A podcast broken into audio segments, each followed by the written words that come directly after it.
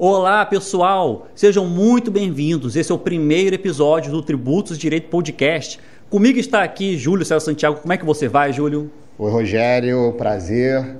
A gente está com esse projeto aqui há muito tempo há já. mais de dois anos, né? Tentando fazer acontecer. Vamos pandemia, fazer, vamos gravar. E aí, vamos gravar. A gente se encontrava nos eventos. E aí, Júlio, quando é que a gente vai gravar? E aí vinha a pandemia, a gente acabou não gravando e foi deixando de lado, foi fazendo outras coisas e é agora verdade. a gente está aqui Finalmente. começando esse primeiro projeto. O que, que a gente vai fazer? Bom, primeiro eu queria apresentar o projeto aqui. Esse podcast ele tem como finalidade discutir, né, sempre assuntos do universo assim do, dos, dos tributos, né? Estou me policiando para não falar sobre direito tributário, porque para quem não sabe, eu sou advogado tributarista, o Júlio é procurador da Fazenda Nacional. Então a gente sempre comentava, pô, Júlio é legal, a gente tem visões diferentes de Essa mundo. dialética, né? De pois falar... é. Vamos conversar ali, vai ter uma hora eu vou discordar, a hora você vai discordar, a hora a gente vai concordar e assim a gente constrói. Mas o mais legal é que a gente quer trazer nesse espaço aqui todos que sofrem, digamos assim, com o tributário na pele. Então, é, não é um sofrimento, né? Ah, tá vendo? Procurador e advogado. Eu já vi a diferença. Como é que é? Porque não é um sofrimento. É, cara, tá bom. Então a gente tá. vai trazer aqui, ó, contadores, auditores da Receita Federal, fiscais de renda, né? Todo mundo, é, consultores tributários, advogados tributaristas, procuradores, todos aqueles que lidam no dia a dia tributário, vamos falar de carreira, vamos falar de negócios, vamos falar de concurso, concurso público, público também, né? né? Então a gente quer manter com vocês aqui um encontro semanal. Nosso objetivo é toda terça-feira ter um episódio novo nas nossas redes sociais. A gente vai divulgando, comunicando e vocês, por favor, sintam-se livres para poder é... sugerir pautas, né? Exatamente. Sugerir convidados, sugerir. A gente está aberto aqui ao diálogo. A gente não tem é é, linha ideológica. Né? Poxa, gente, eu acho legal esse tema, o fulano de tal tem um trabalho nessa área. Os, os microfones estarão abertos, a gente vai ter o maior prazer aqui em trazer essas vozes, né? É, o nosso e-mail é o tributos e direito, arroba gmail.com. É, e quem quiser deixar comentário aqui no YouTube, no canal do YouTube, e quem estiver nos ouvindo nos, nas plataformas né, de podcast, nosso é só Instagram mandar. Também. Nosso Instagram, é só mandar é, depois para a gente por esse meio de comunicação. Esse primeiro episódio, como a gente explicou, o objetivo é sempre ter alguém para debater com a gente, um bate-papo aqui descontraído, mas com densidade. Só que era muito difícil, né, Júlia? Eu falei, caraca, como é que a gente vai trazer alguém? Porque é maior parafernália, vocês não estão vendo, mas é maior parafernália. Aqui está o Wesley, está a Júlia com a gente aqui atrás. Tem equipe aqui, né, para poder fazer isso acontecer. É, um backstage. Que a gente não queria fazer aquele modelo, né, que está tá já mais é. A gente não aguentava mais fazer algo online, a gente queria se encontrar, né? Na verdade é essa. Pois é. A gente ficou um tempão sem se ver, eu não vi o Rogério há dois anos, né? Exatamente. Só se falava por internet. Exatamente. E aí o que acontece? A gente, pô, Júlio, chamar um convidado, vai que o negócio não dá certo, a rebimboca da parafuseta não funciona. Então vamos fazer nós dois esse primeiro episódio.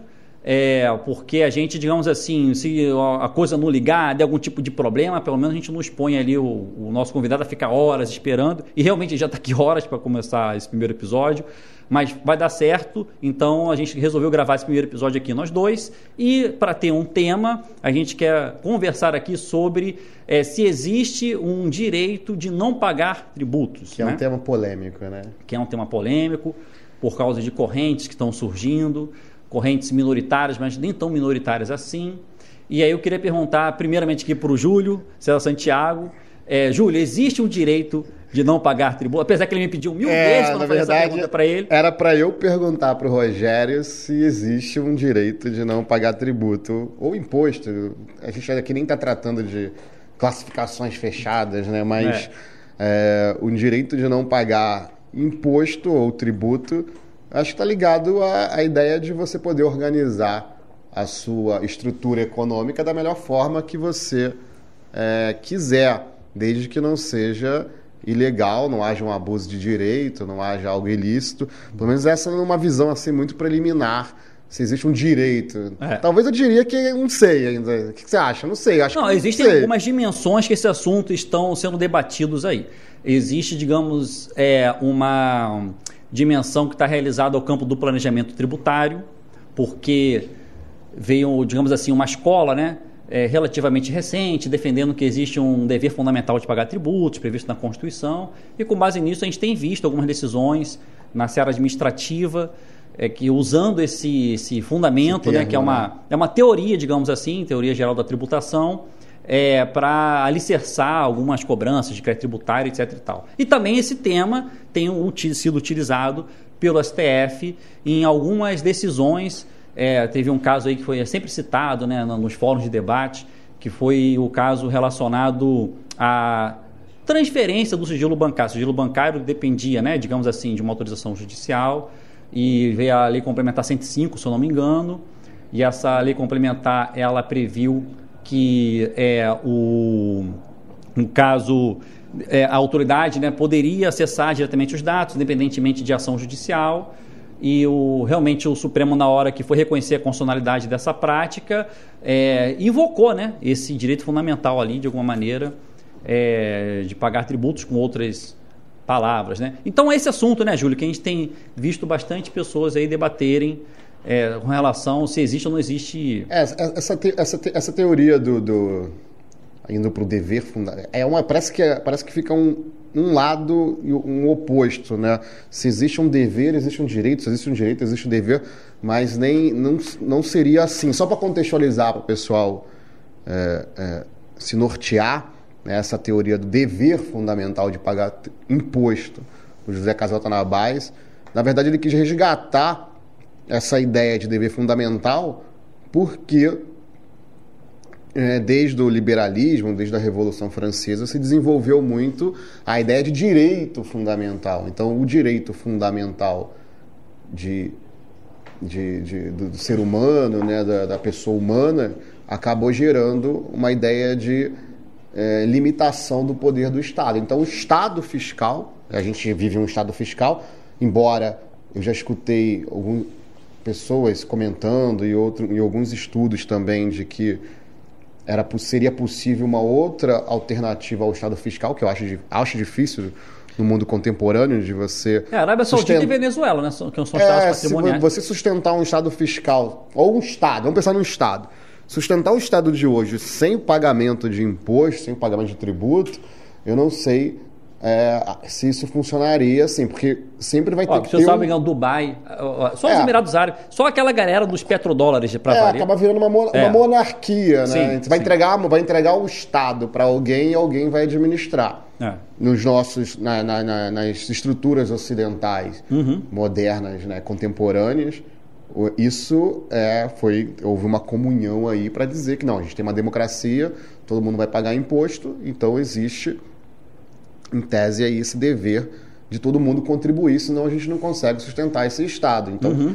essa ideia de dever fundamental de pagar imposto foi resgatada pelo José Casalta Nabais, lá em Portugal, se não me engano, no final da, de 1990, ele lançou a sua, a sua tese, foi republicada algumas vezes aqui no Brasil, salvo engano, em 2009, a Almedina republicou essa tese de, do, do, do, direito fundamental de pagar imposto. Desde então, é, eu, eu, escuto alguns advogados, até você que está mais aí no, no, na questão do contencioso administrativo, no, no lado do, dos advogados, uhum. eu escuto alguns advogados dizer que, que alguns fiscais estão usando isso como, como uma espécie de trunfo. É. É, até a questão da eu, eu, acho, eu acho equivocado, né? na verdade, o que fundamenta ali na, na, na seara fiscal é a lei, né? o fiscal olha a lei, qualifica os fatos e, e, e, e imputa ali a obrigação tributária, constitui crédito tributário. Mas, eu, mas é usar assim, o dever fundamental de pagar imposto, ou até indo mais além, a solidariedade para fazer uma imposição, não acho que, que seria isso. Às vezes a pessoa usa isso, né, o fiscal, como uma retórica, uhum. para mostrar uma erudição, uhum. cita alguma doutrina, mas não é isso que está fundamentando a. a não é, a não, mais, no planejamento tributário, mais no planejamento tributário, no planejamento tributário, que é uma linha muito tênue ali, né, entre aquilo que o contribuinte pode fazer e aquilo que o contribuinte também pode fazer, mas cujos efeitos é, podem ser diversos perante, é, digamos assim, a, a fiscalização esse tipo de argumento, na minha opinião, tem se transformado numa é, bomba atômica semântica. Né? Você joga assim uma bomba, pá, dever fundamental. que foi o que aconteceu com a dignidade da pessoa humana. Né? Pois é, joga uma bomba e acaba todos os argumentos. Alguns tá. juízes usavam a dignidade da pessoa humana como tu, trunfo. É. Ah, viola a dignidade da pessoa humana, defere o, defere o direito da pessoa que está reclamando lá. Consumidor, super trunfo. É. super trunfo. Lógico, o dever fundamental, se for. E a solidariedade em si, que é. está por trás, a ideia de comunidade, de responsabilidade comunitária. Se eu quero um ambiente comunitário onde eu quero. É, proteger determinados direitos, não tem sentido você não ter alguns deveres correlatos que estruturam aquela, aquela defesa de direito. Então hoje eu vejo, ainda mais com a internet, com as redes sociais, que você a liberdade de expressão começa a ganhar um novo palco. Antes você as mídias eram muito controladas.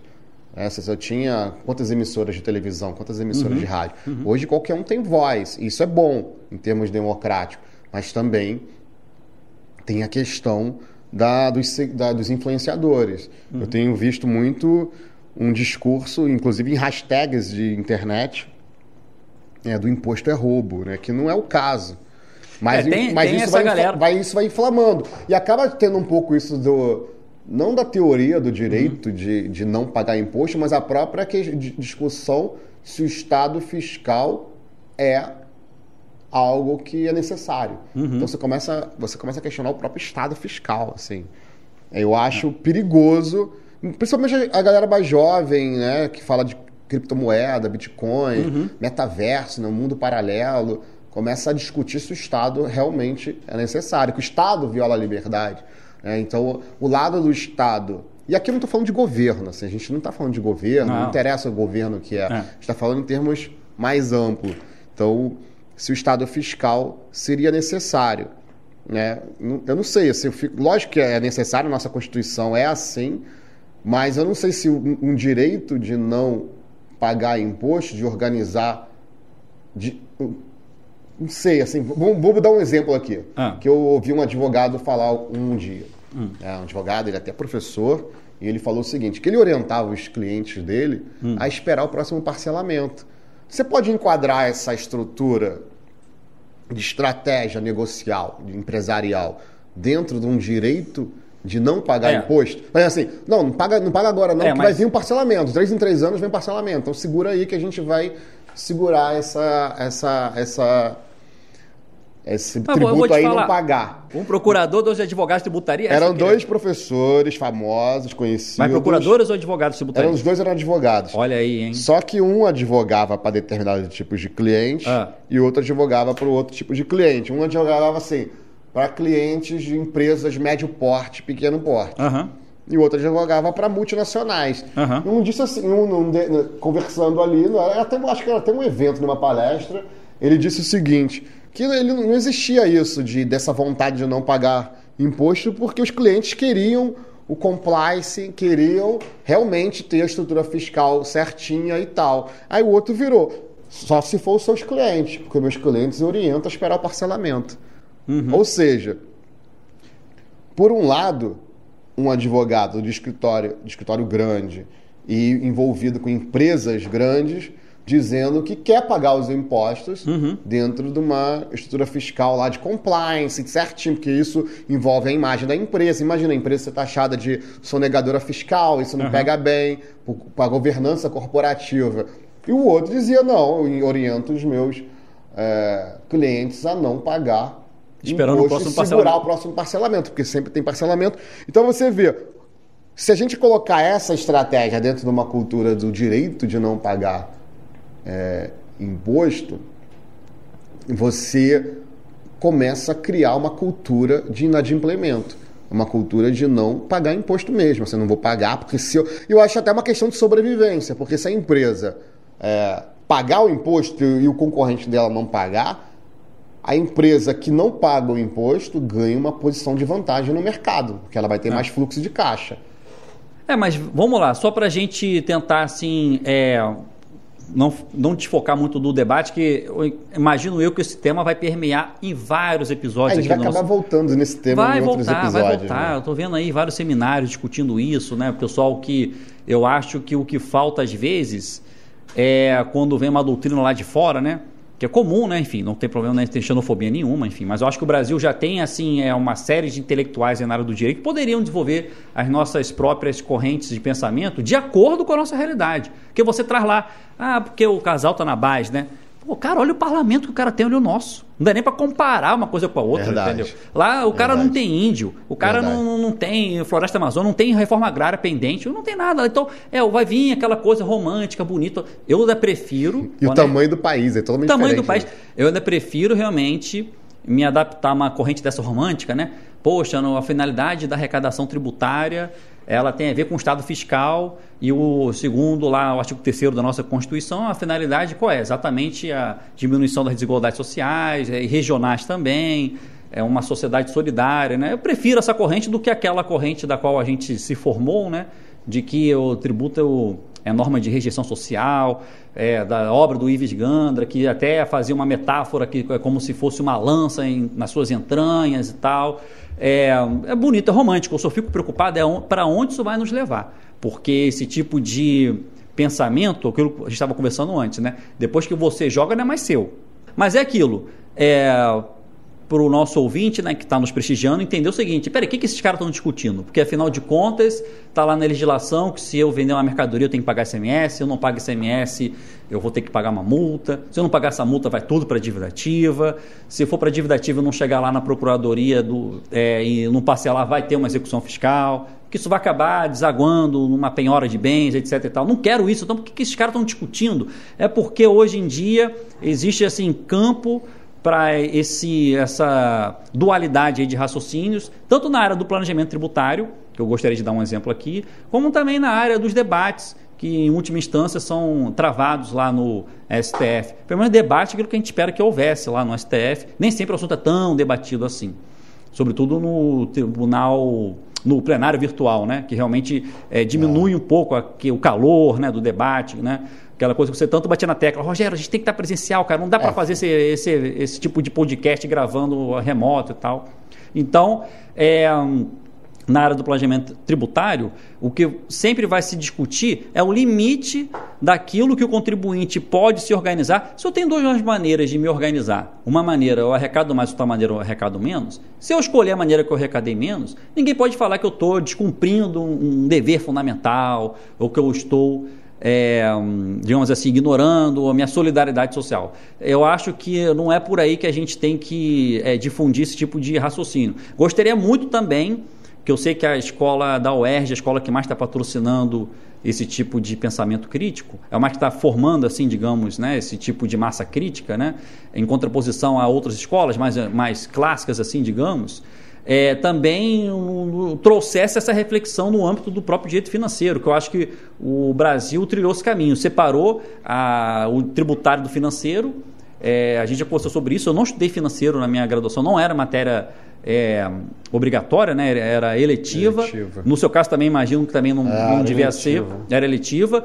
É, Júlia se formou agora também, não teve propriamente, né, Júlia? Ou está tendo. Economia do direito. Já é alguma economia coisa? Já, acho que essa nova geração vai ter talvez mais massa crítica do que a gente teve, né? Então você tem uma horda aí de advogados tributaristas, todo mundo discutindo arrecadação e ninguém discute custeio, porque na verdade, na verdade, o que vai propiciar, né, a redução das desigualdades, a promoção do plano de emprego, que é um dos objetivos da República, está lá na ordem eh, econômica, né, da, da Constituição, é exatamente é, o lado do custeio, né? É, você arrecadar, arrecadar, arrecadar para sei lá, gastar 36 bilhões para fazer uma Copa do Mundo, quando se sabe que 12 é. bilhões era o suficiente, o que, que o direito tributário vai fazer? Nada. Mas a gente espera realmente que, quem sabe, não surjam teses, quem sabe a gente não consegue despertar também a magistratura, que no final de contas é, é a trincheira né, que nos resta ali quando a gente identifica que tem algum tipo de tributo. Opa, esse tributo não deveria ser bem assim. Espera aí, estão ignorando uma capacidade contributiva ou alguma coisa assim do gênero, uma legalidade. Apesar que a legalidade também vai ser um tema, certamente, do episódio, que eu sei que essa legalidade aí... Eu estou rindo porque o, o Júlio é da escola da, da UERJ, né? E eu sei que lá na, legalidade, lá na UERJ, assim, você... É, tipo assim, você... é, vira um velho morfado, né? Se você for falar de, de legalidade é, lá. Acho que não, é, tem, tem, tem de tudo, cara. Assim, tem de tudo, mas lá o pessoal Dá, tem mais. Tem, uma, tem muito. É porque assim. Eu já ouvi falar em legalidade fluida, eu já ouvi falar neolegalidade. é, um monte não. de nome de. É, nesses debates aí de. É, o pessoal, o pessoal discute, discute muito a questão da, da, da, tipicidade, né? Fechada, né? Que já foi muito discutido. Mas o que eu queria falar é o seguinte, que nessa questão que você está falando do direito financeiro, que eu acho que muito do sentimento das pessoas contra a tributação até chega ao, ao auge de uma anarquia fiscal do tipo é, não precisamos pagar imposto, né? Nem de direito, mas a gente não precisa, a gente não precisa é. do Estado. Né? Eu boto minha, minha moeda numa, numa carteira digital, não sei aonde, e vivo muito bem assim. Né? Uhum. Não preciso do Estado me controlando, me uhum. regulando e até dizendo que pegando um pedaço da minha propriedade. Isso é muito da liberdade individual, né? uhum. né? da Revolução Francesa, do liberalismo. Uhum. Tipo assim, a propriedade é minha e eu não vou dar para o Estado. Uhum. Que, que, que, que eu acho que às vezes as pessoas confundem a história aí.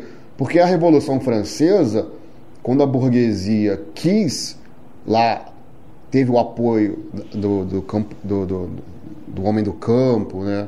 As pessoas do campo, para poder fazer a revolução, na verdade o que ela queria era que a nobreza e o clero pagassem o imposto. Uhum. Então o que ela estava lutando não era pelo mundo de liberdade individual absoluta, para ninguém mais pagar imposto. O que ela estava lutando era por uma igualdade fiscal. Que as pessoas pagassem os seus tributos de forma igualitária. Então a nobreza e o clero que não pagavam imposto deveriam começar a pagar. Uhum. Se a gente traz isso para o mundo de hoje, é a mesma coisa. A classe média está pagando imposto, o cara assalariado lá, a pessoa assalariada tem a retenção na fonte. O pequeno empresário acaba pagando lá pelo presumido, né, simples. Então acaba que quem paga é quem, quem paga mais imposto no Brasil é quem menos tem capacidade contributiva, quem menos ganha. E então a questão que eu, que eu vejo aí é que o sentimento de. E aí, para falar do financeiro que você estava comentando. O sentimento é de injustiça, né? O sentimento é de injustiça, mas, a, a, mas o olhar está errado. Porque o, o, a pessoa que está, às vezes, criticando a tributação, como eu já vi em, em redes sociais, internet, em YouTube, essas coisas, ela está olhando para o Estado que gasta mal. E gasta. Você uhum. vê aí político é, eu não sei por que cada governador tem que ter uma casa pra, de repouso, entende? Casa de praia. Não, tem. Pra que isso, é, cara? Quantos carros essas pessoas têm também? Desperdício. Então, elas olham para o gasto público e falam, não vou pagar imposto porque estou sustentando Sim, é. burocratas, é. sustentando, sei lá, vagabundos, podemos dizer assim. Mas, é. lógico, não estou chamando político vagabundo, uhum. vou me processar aqui. Mas estou falando que o sentimento do que eu já ouvi essas frases, né, não vou sustentar burocrata, acaba gerando um sentimento com a tributação e não um sentimento contra a igualdade fiscal, né? de se buscar a igualdade fiscal. Por quê? É, teve até o Warren Buffett lá nos Estados Unidos dizendo que ele paga menos imposto do que os mais pobres. Uhum. Né? Ele lá, o cara mega bilionário, dizendo isso. Aqui no Brasil é a mesma coisa. Não, mas eu vi essa. Ele foi criticado por isso e ele fala que ele não distribui dividendos, por isso que ele não paga imposto especificamente sobre dividendo ah, ali.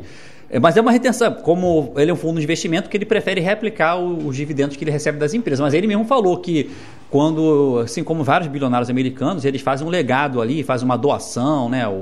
E lá tem essa cultura, assim, digamos. E ele falou, mas também o que eu vou, o que eu já deixei ali de. Também tem um macete, tem um planejamento tributário lá de sucessório tem, tem. em relação a isso. Mas o fato é que a gente não assimilou essa cultura porque tem, é, digamos assim, essa repulsa, né? Parte dessa repulsa vem da escola de direito tributário que a gente se formou. Eu acho também foi, digamos assim, uma escolha que a academia teve que fazer. No mundo todo se estuda a disciplina de, de é, finanças públicas, né? E aí você vai estudar o, o, gasto e vai estudar o custeio. O Brasil, ninguém juiz de direito, advogado, não sabe manejar, ninguém não tem muita familiaridade. Quero até fazer um episódio sobre direito financeiro para difundir cada vez mais isso. Quem sabe não vão surgir novas teses, né? Por exemplo, eu lembro quando criou-se a, a multa de 10% sobre é, não é uma multa, né, mas um acréscimo sobre a multa é, da demissão sem justa causa, né? A multa que era de 40% passou a ser de 50%. Para quê?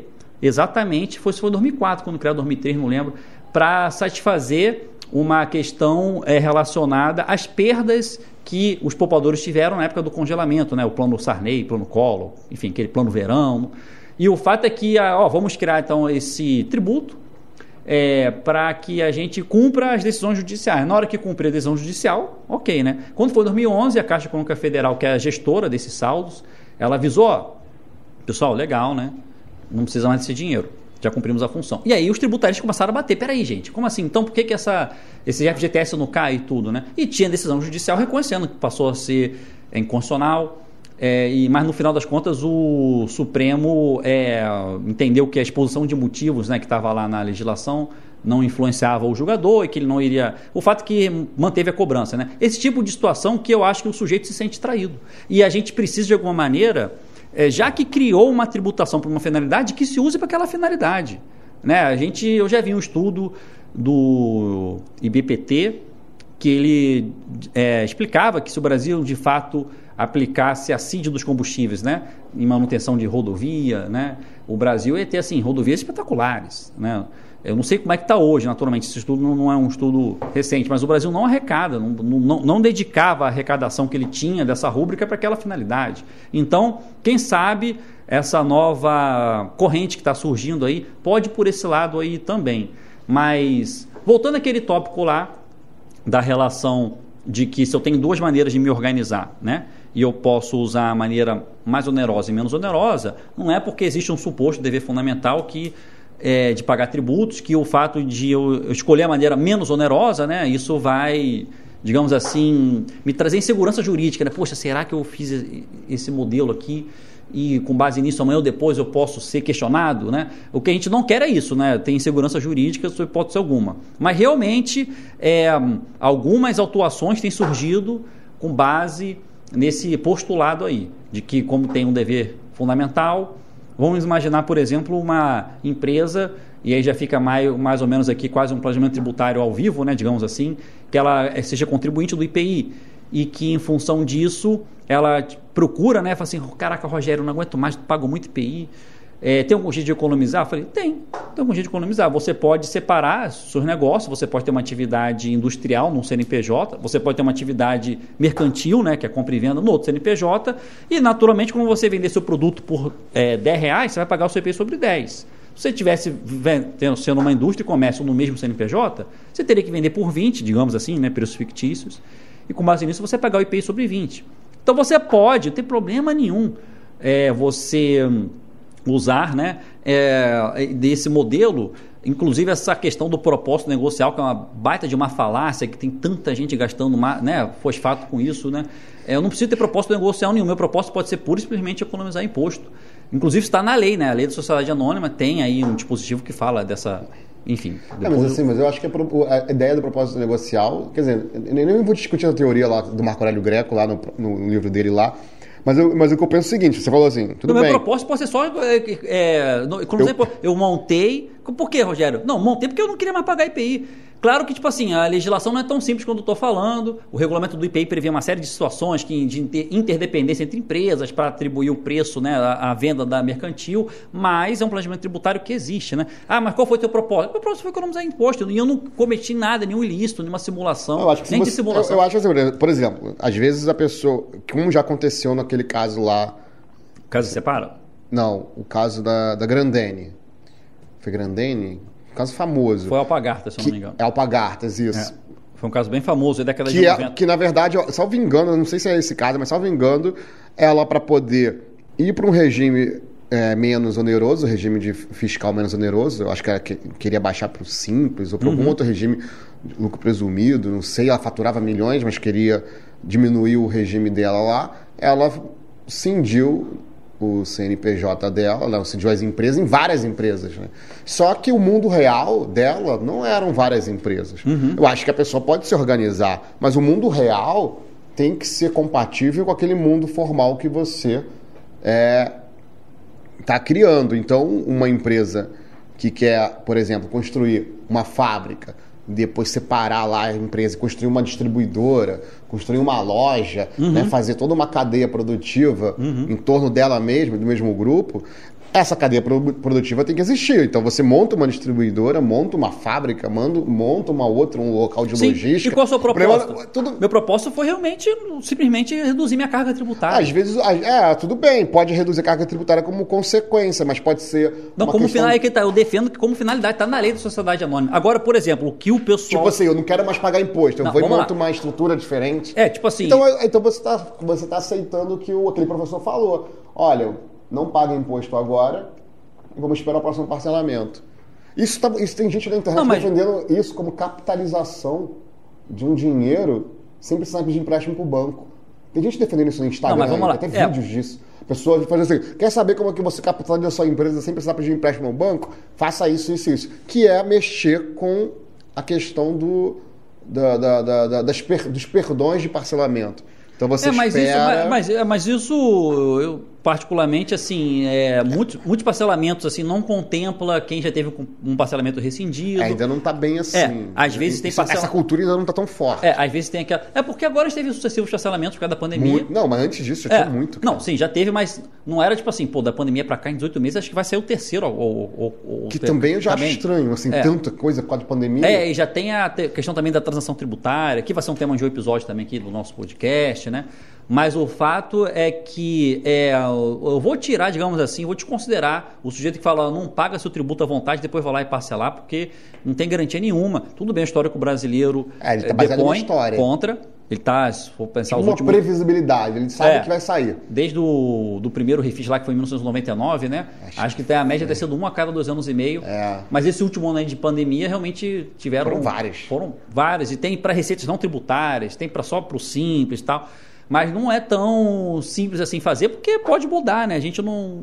Simplesmente pode acontecer, olha, vai ter um parcelamento, mas quem aderiu, é. ou um parcelamento anterior. É, é claro pode. que uma empresa séria não vai contar com isso, né?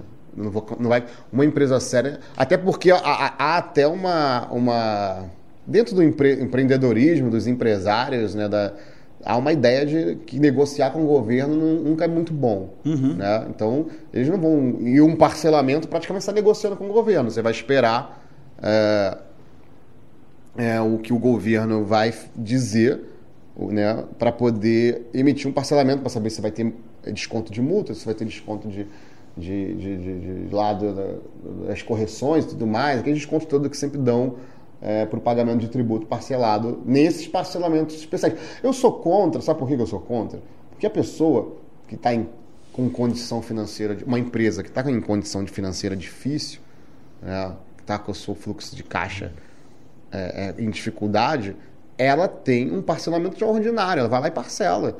Ela não precisa de um parcelamento especial que perdoe quase tudo dela. Uhum. É como se a gente estivesse solidarizando, né, causando uma solidariedade na, nas despesas, né, que é uma despesa da empresa, mas quando tem o lucro, esse lucro é todo concentrado em determinadas não vou dizer pessoas, mas determinados grupos. Uhum. Então o lucro das empresas não é, não é socializado, é isso que eu quero dizer. Uhum. Mas o prejuízo da empresa é socializado. A empresa pode deduzir um monte de coisa quando ela tem prejuízo. Uhum. Então uma crise econômica é lógico, essa crise com a pandemia foi uma crise excepcional. É, a gente tem que fazer um recorte aí. Quem está tá esperando são... que vão sair benefícios, na minha opinião, que vai sair parcelamentos assim tão benéficos como foi na época da pandemia, eu acho que vai cair do cavalo. Eu não vejo. Vai ter, é impossível não ter, a gente imagina aí, até porque o sistema tributário brasileiro também ele é muito complexo, né? Então o próprio parlamentar entende é complicado, é difícil, é muito distanciamento é, da manifestação de riqueza, né? O Brasil é o único país do planeta que elegeu a receita bruta como é, manifestação de riqueza. Os outros países que adotam isso adotam como um modelo facultativo, né? parecido com o Simples Nacional. Cara, se você quiser pagar seu imposto de renda sobre o seu faturamento, você paga. Se você não quiser pagar, você paga a sua. No Brasil, PIS e COFINS você não tem escolha. PIS e é. COFINS você é obrigado a pagar sobre o seu faturamento e faturamento não é manifestação de riqueza mim, nenhuma. a gente pode até discutir isso em outra oportunidade, é. mas para mim o PIS e COFINS tinha que acabar, cara. É, é o que mais faz, gera contencioso. Não faz sentido nenhum. É, no, no, contencioso tributário, administrativo e, e dia a dia ali, gera muito contencioso. É. Acho que você pode construir uma, uma estrutura diferenciada sem o PIS COFINS, até porque, cara, eu nem sei se essa verba vai para Seguridade Social mesmo, né? Como, tá vendo? Dois tributários que não tem a menor noção de gasto. Não é, sabe, não... Eu, não, eu, não, sei se... É. A lei diz que teria que ir, né? Que é uma contribuição para financiar a Seguridade Social, né? É. o, o PIS financia o, o abono, né? financia direitos sociais. E o, a COFINS iria para a Seguridade Social, mas aí, aí, aí tem aquelas desvinculações da Receita sim, da União, sim, que sim. acaba que o dinheiro Quem pode sabe ir para qualquer lugar. a escola do dever fundamental não vai por aí porque o advogado tributarista quer tese. A gente é quer tese, tese né? tributária. Quer que eu explique, mas onde é que eu ganho com isso aí? Não, é, é, é isso. Onde é que a sociedade ganha com isso daí? Ah, o advogado pensa isso, cara. O advogado, claro que pensa nisso, não pô. Pensa evidente, não, pô. Cara. Evidente. O advogado pensa assim, quando ele vai lá orientar, ó, não paga esse tributo não, porque vai vir um parcelamento aí. Tu acha que ele tá pensando na ah, sociedade? Mas, Júlio, não, não vamos pegar esse O procurador camarada... pensa na sociedade. Tu acha ô, que não? Ô, Júlio, olha só, não vamos pegar o exemplo desse camarada do parcelamento aí, porque, na minha opinião, o camarada olha famoso. que eu tenho aí mais de... Cara, pode ser famoso. Hoje em dia, defina o que é ser famoso. É ter mil seguidores no Instagram. Verdade, verdade. Agora, eu não sei, eu tenho duas décadas aí, cara, e vários colegas nessa, nessa área aí. Realmente eu nunca vi um planejamento tributário desse, né? Não, não paga não, depois vem um parcelamento aí, tá tudo certo e tal, nunca vi. E também a posição muito clara, você não pode simplesmente deliberar, não vou pagar esse imposto, né? Você pode ter ali, digamos, algum bom direito e eventualmente buscar esse direito, né, através de uma decisão. O STF decidiu uma questão desse tipo, daquela caso lá da que cancelou o regime especial uma, da indústria de cigarro. Hum. É, eles deliberadamente não pagavam imposto e estava no regime especial. Eu, Acho, salvo engano, foi até o voto de Joaquim Barbosa, hum. dizendo que, que. É um caso famoso, acho que eu posso até falar porque está público aí, que é, é o caso da América Virgínia, eu acho, lembra? Ah, rapaz, agora.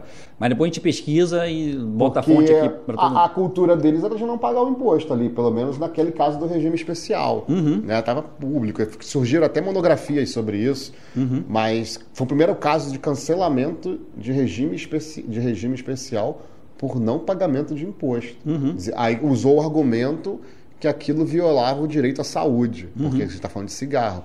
É, isso, isso até poderia, não sei se o argumento é o correto nesses termos, porque você pode discutir moralidade. Peraí, eu tenho um tributo para evitar que a pessoa não, não fume, é isso mesmo? É, eu... Cigarro, o que mais? Você aumenta a alíquota do, da seletividade, né? É. Você aumenta em sei lá quantos porcentos para isso não vai fazer a pessoa deixar de IPI e acaba sendo vinculado à ideia, pelo menos no imaginário, que aquilo seria vinculado a receitas, a despesas com custeio de programas sociais vinculados ao tabagismo, né? Ao... Ah, não, e não é nada a ver, porque é um imposto. Imposto não tem vinculação, Não né? tem vinculação e só é, passa uma regra, né? É, mas é, eu acho bom a, a seletividade assim, não, não acho de, de, todo ruim, não. Eu acredito que no.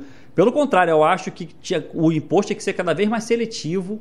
Esse lado talvez sim, sim tenha algum tipo de implicação prática ali, no sentido de uma justiça, né? Colocar produto mais essencial com uma carga talvez zero e colocar o produto mais supérfluo com uma carga, carga mais elevada, talvez faça mais sentido, né? Mas, tipo assim, para chegar, digamos assim, perto de uma conclusão do nosso episódio, né, Júlio, que a gente não pode perder tanto. Né? Existe sim um direito de economizar tributos, desde que você adote técnicas assim listas, digamos assim, como a gente exemplificou aqui a hipótese de planejamento tributário de uma empresa que pode reduzir seu regulamento de IPI, ainda que seu propósito tenha sido só isso. Mas eu queria fazer um adendo que eu ia comentar, acabou que eu esqueci. É, eu não quero também assim desmerecer todo o, o esforço e toda a doutrina que existe sobre a, a necessidade do propósito negocial. Mas ele veio digamos assim, como um antídoto, aquelas operações, tipo aquelas operações casa, casa separa, separa para que está né? nos ouvindo. É, vou dar um exemplo aqui. O Júlio, vamos imaginar que ele tem um imóvel de 5 milhões de reais. Eu quero comprar esse imóvel por 5 milhões de reais, mas o Júlio, na verdade, ele adquiriu esse imóvel por 1 milhão de reais, digamos assim, né? Então a gente não quer, digamos assim, pagar imposto sobre essa transação. É. Se faz a operação compra e venda no peito na marra, ia recolher 3% né, de o ITBI, 2 a 3%, depende do município, ou seja, já daria 150 mil reais aí. já um é um capital, carro, né? né? E teria o ganho de capital. O Júlio teria que recolher. É, Essa valorização né, do imóvel. É, você pagaria sobre 4 milhões, você pagaria. Agora é progressivo, né? Você pagaria 15% até 1 milhão e 20%, não sei agora a alíquota, é, o que excedesse 1 milhão. Antes seria 15% sobre a diferença, né? Mas vamos, bur... não vamos burlar, né? Vamos fazer um planejamento tributário lícito, né? Se a gente integralizar esse dinheiro e esse imóvel no capital de uma empresa, né? É, a integralização por si só não é a hipótese de incidência é, do ITBI e nem você pagaria o ganho de capital na integralização, né? Então a gente faz essa empresa, você bota lá 5 milhões, que é o imóvel, bota 5 milhões, que é o dinheiro, capital social da empresa 10 milhões. Um belo dia, no dia seguinte, no mesmo dia, no final da tarde, a gente fala: ah, vamos fazer sociedade? Vamos.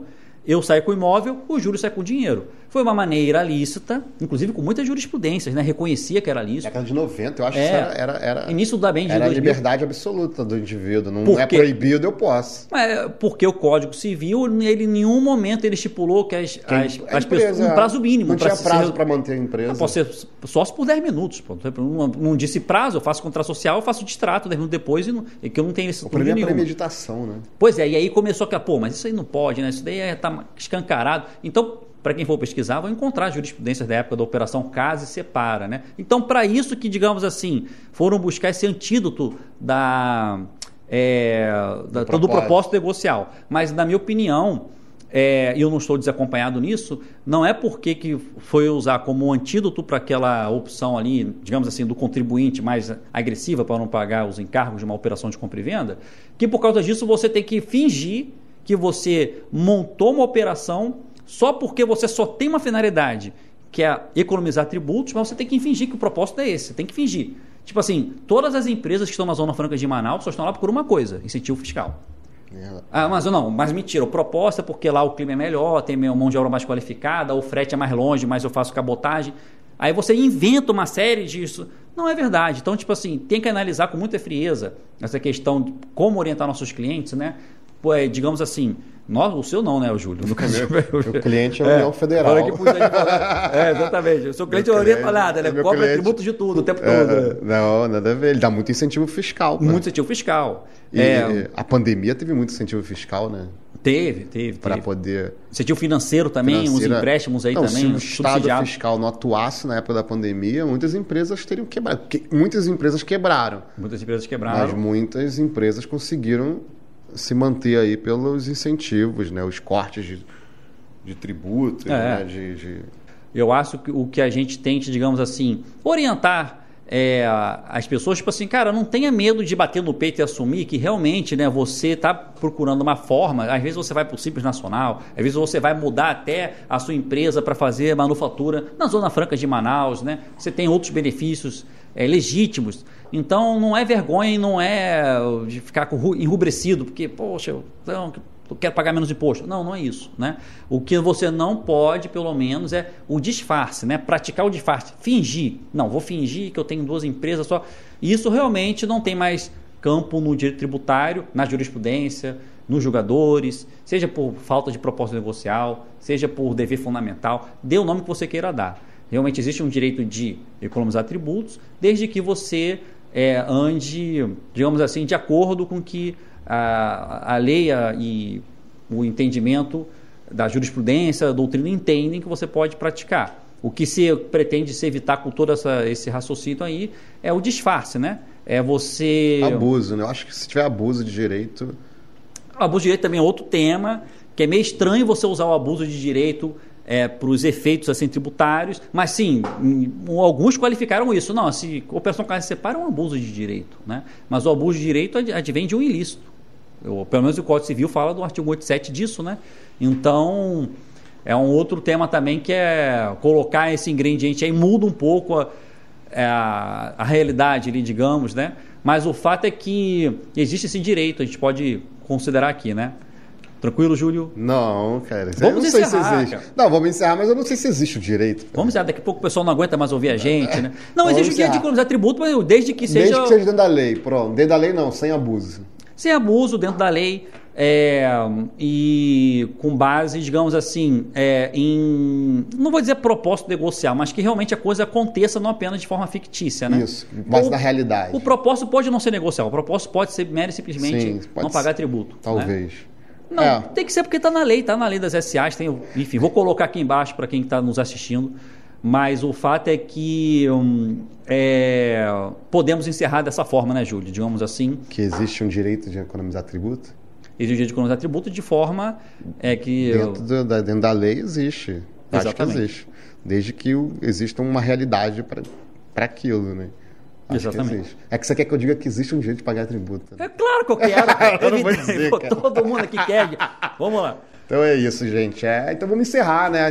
Vamos encerrar esse primeiro episódio. Agradecer quem nos acompanhou até agora. Júlio, seus, suas considerações finais. Não, eu fico feliz de a gente ter começado esse projeto, né? A galera que vai nos assistir, que está nos assistindo, é um projeto que a gente vem aqui para debater o direito. Então, você que está nos assistindo, segue a gente lá nas redes sociais, pode mandar e-mail, manda sua sugestão, deixa nos comentários aí que a gente vai sempre que possível debater o direito de uma forma mais aberta possível, descontraída, sem muita formalidade. Então a gente também não está preocupado com títulos acadêmicos, com com muita é, é, essa pompa que, infelizmente, é, inundou a academia do direito tributário, mas que a gente quer aqui conversar como amigos, né? como pessoas que querem melhorar a nossa uhum. comunidade, que quer melhorar o mundo e trazer um pouco mais de justiça e igualdade. Não é isso, Rogério? Isso aí, vou usar minha cola aqui, ó. Curta o nosso canal, dê o seu like, participe, sugira uma pauta, e visite o nosso site e também as nossas redes sociais, tá bom? Muito obrigado e até o próximo episódio. Até a próxima.